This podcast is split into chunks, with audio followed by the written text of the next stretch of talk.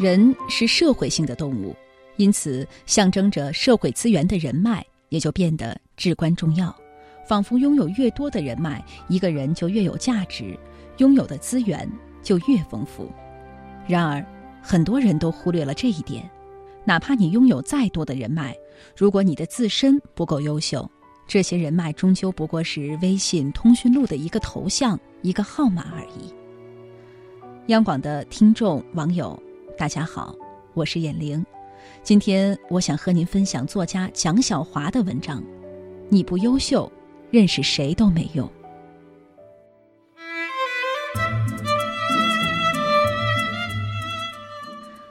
在家靠父母，出门靠朋友。也许因为这句话，许多人总不忘到处留电话要电话。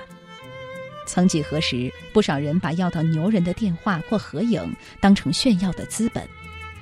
不禁想起十多年前的一次，我偶然接触到某位大人物，交流甚欢，蛮投缘的，相互留了电话。原以为这是很重要的人脉资源，不久刚好遇到一件难事儿，想到了这位大人物，于是长长的发一条短信，没回，又打去一个电话，结果只听到两个字：没空。说实话，当时很有挫败感。很多人都遇到过这样的拒绝，以为和对方留了电话、存了微信，彼此应该能帮忙，但结果却发现很多社交并没有什么用。看似留了别人电话，却在需要帮忙的时候仅仅是白打了一个电话。因为你不够优秀，这么说虽然很残忍，但谁又愿意帮助一个不优秀却还总想着投机取巧的人呢？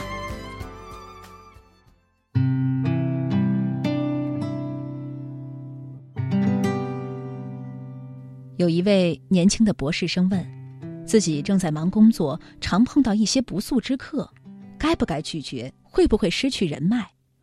我说，只有优秀的人才能得到有用的社交。这位年轻的博士生感悟到，在没有获得博士学位之前，很少有人主动找我。我懂现在为什么有人主动找我了。最后，他肯定地表示，应该多花时间在自己的科研项目上。没必要把时间浪费在无效的社交上。如果你不够优秀，人脉是不值钱的。人脉不是追求来的，而是吸引来的。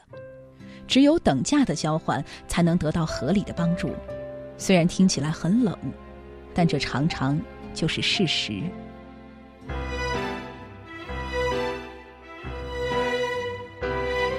我身边曾有这样一个人。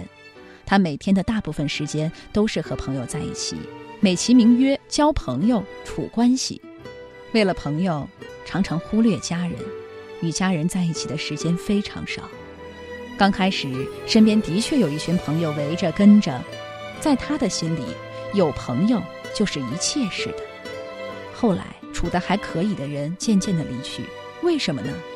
主要原因是他们的事业越做越好，除了没有时间之外。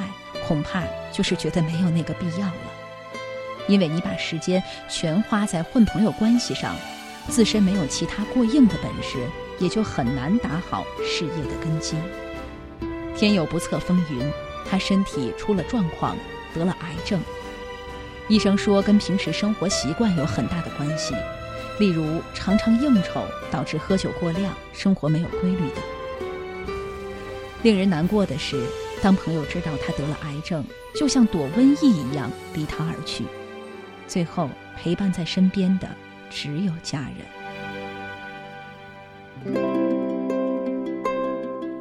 所以在你还没有足够强大、足够优秀时，先别花太多宝贵的时间去社交，多花点时间读书，提高专业技能吧。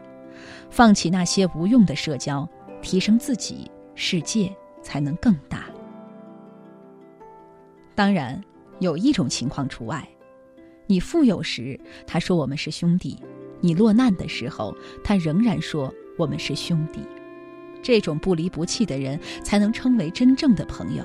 如果你遇到了，一定要珍惜。同时，你也一定要知道，人脉不在别人的身上，而藏在自己身上。唯有让自己变得强大，你才能获得有用的人脉。认识人多不等于人脉广。人脉法则第一条就是要扭转以多寡论英雄的人脉观。人脉的基础是你的价值，你的价值越大，别人就越会帮你。与其把时间花在多认识人上面，不如花时间提高自己的个人价值。少些巴结，多些互助和提携。投资和我们层次相仿的人，大家之间是一种平等的互助关系。提携比自己层次低的人，就好比低价买入潜力股。天下没有免费的午餐，人脉是互相的。你不优秀，认识谁都没有用。好了，今天的分享就到这里，我是眼玲，祝您晚安。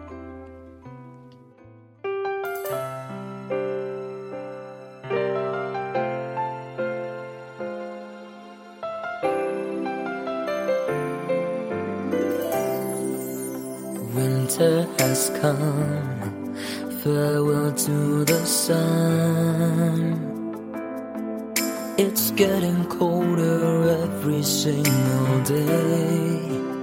You are not here, can't stand you not near. I'll wait for you forever and I pray. My fantasy makes me believe that you're with me.